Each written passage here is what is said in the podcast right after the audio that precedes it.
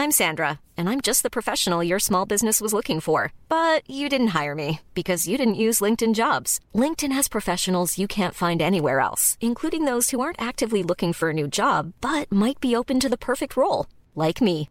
In a given month, over 70% of LinkedIn users don't visit other leading job sites. So if you're not looking on LinkedIn, you'll miss out on great candidates like Sandra. Start hiring professionals like a professional. Post your free job on linkedin.com/spoken today. Eu sou Mário Persona e essas são as respostas que eu dei aos que me perguntaram sobre a Bíblia. Você escreveu dizendo que tem algo dentro de você que precisa ser confessado ao Senhor, mas que você não tem certeza do que seja exatamente esse algo que você acha que tem que confessar. Você disse já ter confessado todos os pecados da sua memória e que admite a sua condição ruim diante de Deus, mas se acha incapaz de verbalizar de forma clara isso que falta confessar. O que fazer então numa situação dessas? Bom, muitos de nós trazem o costume católico de se confessar para um padre por meio daquela janelinha treliçada né, no confessionário. E a coisa era tão automática que quando eu era garoto e também adolescente, eu já chegava no confessionário com meu discurso pronto e com a lista dos pecados usuais, devidamente diluídos e açucarados, para não me comprometer, para não ficar com vergonha na frente do padre. Aí eu saía dali, não como alguém contrito pelo fato de ter desagradado a Deus. Não, mas como alguém que pensava ter cumprido uma obrigação religiosa que, na minha cabeça, iria contar pontos no, no, meu programa de milhagens das linhas aéreas celestiais. Aí era só, só fazer as tantas Ave Marias, os tantos Pai Nossos, os tantos, os tantos Creio em Deus Pai, e estaria tudo resolvido. Se fôssemos perdoados apenas pelos pecados que nós confessamos, nós estaríamos perdidos. Porque nem sempre nós nos lembramos de todos os nossos pecados. Algo que hoje de manhã pode ter afligido a minha alma por eu saber que desagradei a Deus, na próxima vez que eu for orar, pode ter se, aquilo pode ter se escondido atrás de algum neurônio no meu cérebro e eu nem me lembrar mais. Ah, e tem um ponto que é importante também incluir aqui. Você sabia que um salvo por Cristo não pede perdão a Deus por seus pecados? Não, depois de salvo, não. É, ele pediu perdão quando se converteu, isso mesmo. O crente em Cristo pediu perdão no dia em que se converteu e recebeu o perdão de todos os seus pecados, passados, presentes e futuros, porque o poder do sangue de Cristo é atemporal. Ele não limpou apenas os pecados que você cometeu até o dia da sua conversão, mesmo porque você nem existia quando aquele sangue precioso foi derramado. Cristo levou ali na cruz, sobre ele, os pecados de todos os que no passado antes de Cristo, no presente daquele dia de Cristo e que depois viriam a existir, todos os que creram que Deus enviaria um cordeiro inocente para pagar pelo culpado, isso do, do passado antes de Cristo, e também que Deus, eh, que Cristo levou os pecados de todos os que depois creriam nele, que isso já como tendo acontecido, como é o nosso caso, e nós cremos hoje numa cruz no particípio passado. Então é como se os antigos crescem num, num, sacrifício futuro e nós cremos num sacrifício passado. Mas é um sacrifício só, o mesmo que com o sangue de Cristo purifica os pecados de todos os pecadores. Eh, os pecadores salvos por Cristo, os que creem em Jesus como Salvador. Se você está surpreso com a minha afirmação de que o crente não deve pedir perdão dos seus pecados depois de ter se convertido, experimente procurar então, em algum lugar, a partir de Atos dos Apóstolos, algum salvo por Cristo pedindo perdão a Deus ou sendo instruído pelas epístolas dos apóstolos a pedir perdão a Deus pelos seus pecados. O que nós temos, isso sim, é a instrução para confessarmos os nossos pecados. Isso é diferente. Veja a passagem. E essa é a mensagem que dele ouvimos e vos anunciamos: que Deus é luz e não há nele trevas nenhumas. Se dissermos que temos comunhão com Ele e andarmos em trevas, mentimos e não praticamos a verdade. Mas se andarmos na luz como Ele na luz está, temos comunhão uns com os outros e o sangue de Jesus Cristo, seu Filho, nos purifica de todo o pecado. Se dissermos que não temos pecado, enganamos-nos a nós mesmos e não há verdade em nós. Se confessarmos os nossos pecados. Ele é fiel e justo para nos perdoar os pecados e nos purificar de toda injustiça. Se dissermos que não temos pecado, fazemos mentiro, mentiroso, e a sua palavra não está em nós. Meus filhinhos, estas coisas vos escrevo para que não pequeis. E se alguém pecar, temos um advogado para com o Pai, Jesus Cristo, o justo. Ele é a propiciação pelos nossos pecados, e não somente pelos nossos, mas também pelos de todo o mundo. 1 João capítulo 1, versículo 5 ao 10 e capítulo 2, versículo 1 ao 2. Algumas religiões, principalmente de doutrina pentecostal, não dão ao crente a certeza da sua salvação eterna. E por isso seus seguidores vivem em constante angústia, sem saber se foram devidamente perdoados, devidamente perdoados ou não vivem também numa espécie de loteria, porque os seus pregadores utilizam erroneamente do versículo a alma que pecar, essa morrerá, sem entender que Ezequiel 18, onde fala esse versículo, está falando de pena de morte, de morte física, para os israelitas que praticassem alguns dos delitos que são arrolados ali naquele capítulo. Ah, você já pensou viver fazendo roleta russa? Hã? É assim que, é assim que vive um crente sincero que foi manipulado com o terrorismo psicológico usado por algum pregador pentecostal ou neopentecostal. Ou, ou, ou então ele vive como hipócrita. Se ele não for sincero, ele vive como hipócrita como eram os fariseus, que se achavam justos, porque tinham uma listinha bem limitada de pecados, como a minha listinha no confessionário católico, e procuravam se manter longe dos males marcados na sua listinha. É isso que os fariseus faziam. Alguns mercadores da fé, esses mercenários que você encontra na televisão pedindo dinheiro a todo momento, eles tentam ameaçar um cristão salvo por Cristo com bobagens do tipo maldição familiar mantendo os seus escravos, porque são escravos deles, debaixo do seu controle e dependentes da sua dose diária de manipulação mediante um preço. Pode ser pago em dinheiro, cheque ou cartão. Pague e o pregador cortará um elo da corrente que prende você àquela doutrina escravizante.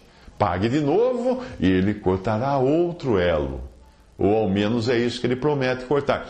Quem segue lobos assim não entende o evangelho da graça de Deus e despreza a eficácia do sangue de Cristo que nos purifica de todo o pecado.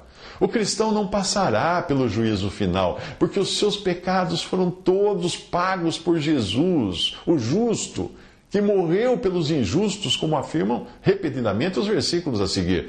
Portanto, agora nenhuma condenação há para os que estão em Cristo Jesus, porque também Cristo padeceu uma vez pelos pecados, o justo pelos injustos, para levar-nos a Deus, o qual por nossos pecados foi entregue e ressuscitou para nossa justificação. Porque, primeiramente, Paulo escreve: Vos entreguei o que também recebi, que Cristo morreu por nossos pecados, segundo as Escrituras, o qual se deu a si mesmo por nossos pecados para nos livrar do presente século mal, segundo a vontade de Deus nosso Pai, o qual, Cristo, o mesmo Cristo, sendo o resplendor da sua glória, da glória de Deus, e a expressa imagem da sua pessoa, e sustentando todas as coisas pela palavra do seu poder, havendo feito por si mesmo a purificação dos nossos pecados, assentou-se à destra da majestade nas alturas, levando ele mesmo, Cristo, levando ele mesmo em seu corpo os nossos pecados sobre o madeiro, a cruz para que, mortos para os pecados, pudéssemos viver para a justiça e pelas suas feridas fosse sarados. Se confessarmos os nossos pecados, Ele é fiel e justo para nos perdoar os pecados e nos purificar de toda injustiça. E Ele é a propiciação pelos nossos pecados, e não somente pelos nossos, mas também pelos de todo o mundo. E bem sabeis que ele se manifestou para tirar os nossos pecados, e nele não há pecado. Nisto está o amor, não em que nós tenhamos amado a Deus, mas em que ele nos amou a nós e enviou seu Filho para propiciação pelos nossos pecados. E da parte de Jesus Cristo, que é a fiel testemunha, o primogênito dentre os mortos, o príncipe dos reis da terra, aquele que nos amou e em seu sangue nos lavou dos nossos pecados. Assim que se alguém está em Cristo, nova criatura é. As coisas velhas já passaram, eis que tudo se fez novo. Esse pupurri de versículos que eu, fe, que eu fiz, você encontra em Romanos 8, eu não vou nem citar aqui, que é muita coisa. Romanos 8, 1 Pedro 3, Romanos 4, 1 Coríntios 15, Gálatas 1, Hebreus 1 e etc. Se você quiser saber a relação completa, uh, vá buscar no, no www.respondi.com.br, que lá na versão texto do que eu estou dizendo aqui, tem tudo isso em texto, inclusive os versículos. Mas voltando à sua dúvida do início, quando, for, quando você for confessar os seus pecados, pense numa biópsia. Sim, aquela biópsia que o médico pede se ele suspeita que o paciente tem câncer em algum órgão do corpo. Uh, o cérebro, por exemplo, ele suspeita que o paciente tem câncer no cérebro. Seria muita ingenuidade pensar que para examinar se existe câncer no cérebro, o médico mandasse extrair o cérebro inteiro para exames, não é mesmo? Então, o que, o que o médico faz é extrair um pedacinho, uma célula, que não chegue a afetar o funcionamento do cérebro. Aí ele examina se existem células cancerígenas, cancerígenas naquele pedacinho. E se existirem, o médico irá tratar o tumor ou o cérebro todo, dependendo do caso, porque talvez uh, nem ele consiga detectar todas as partes que foram afetadas por aquele, aquele câncer. Então, quando você for confessar, apresente a Deus uma biópsia da sua alma, colocando-se integralmente na condição de quem não está sendo fiel a Deus, ainda que consiga se lembrar de apenas uma ou duas células de pecado que praticou.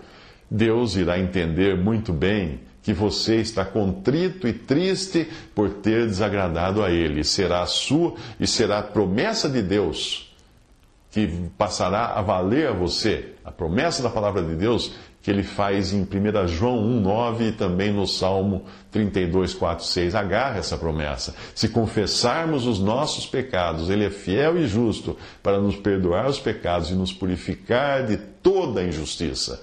E no Salmo os sentimentos de Davi. Enquanto calei os meus, enquanto calei os meus pecados, envelheceram os meus ossos pelos meus constantes gemidos todo dia, porque a tua mão pesava dia e noite sobre mim, e o meu vigor se tornou em sequidão de estio. Confessei-te o meu pecado, e a minha iniquidade não mais ocultei. Disse: Confessarei ao Senhor as minhas transgressões, e tu perdoaste a iniquidade do meu pecado. Sendo assim, todo homem piedoso te fará súplicas em tempo de poder encontrar-te. Com efeito, quando, quando transbordarem muitas águas, não atingirão. Então faça assim. Lembrando que o Espírito, o Espírito Santo ajuda as nossas fraquezas porque não sabemos o que havemos de pedir como convém, mas o mesmo Espírito intercede por nós com gemidos inexprimíveis. E aquele que examina os corações sabe qual é a intenção do Espírito. E é ele que, segundo Deus, intercede pelos santos. Romanos 8, 26 a 27. E mais uma coisa: não vá na conversa de líderes religiosos que exigem que você faça por escrito uma lista de todos os seus pecados que cometeu, para ele poder jogar numa piscina cheia de água. É, existe isso, para dizer que seus pecados foram lançados no fundo do mar. E nem mesmo uma lista dos seus pecados, que cometeu por toda a sua vida, para entregar para algum líder religioso, porque fazer isso é dar a ele um documento assinado para ele poder fazer chantagem contra você quando ele bem entender. Percebeu? Nós devemos confessar aos nossos irmãos, não publicamente, mas reservadamente, quando tivermos pecados graves que desonram a pessoa de Cristo, o nome de Cristo, e isso feito, fazer isso a irmãos responsáveis. Sempre que cometemos algum pecado grave que exija uma ação disciplinatória da Assembleia ou da Igreja por comprometer publicamente a santidade da casa de Deus. Mas tudo isso é feito diante do Senhor e em temor. Quanto às faltas de todos os dias, né, aí basta nos apresentarmos ao Senhor, né? Não vamos toda hora, a cada dois minutos, ligar para o irmão e falar: irmão, puxa, tive um mau pensamento. Né? Então tá bom, tá. Sim, um minuto depois, irmão, tive outro mau pensamento. Pensa bem, né? Não, um pecado grave que desonra o nome de Cristo publicamente. Quanto às faltas de todos os dias, apresentamos ao Senhor. Já que elas não contaminam o testemunho como um todo e os irmãos com os quais nós temos comunhão. Visite respondi.com.br. Visite 3minutos.net.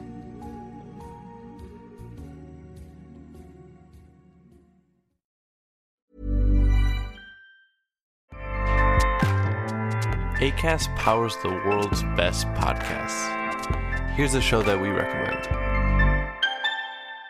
The Real Housewives is a guilty pleasure for most, but if you're looking to not feel guilty about that pleasure, tune in to Everything Iconic with me, Danny Pellegrino, where I break down all the messy moments and behind the scenes antics of Bravo's popular franchise. And on Everything Iconic, I also interview celebrity guests like Kelly Ripa, Kiki Palmer, Drew Barrymore, Cameron Diaz, and more about their guilty pleasures, their past work, and so much more. So if you're pop culture obsessed and find yourself watching way too much reality TV like me, tune in to Everything Iconic with Danny Pellegrino wherever you listen to podcasts.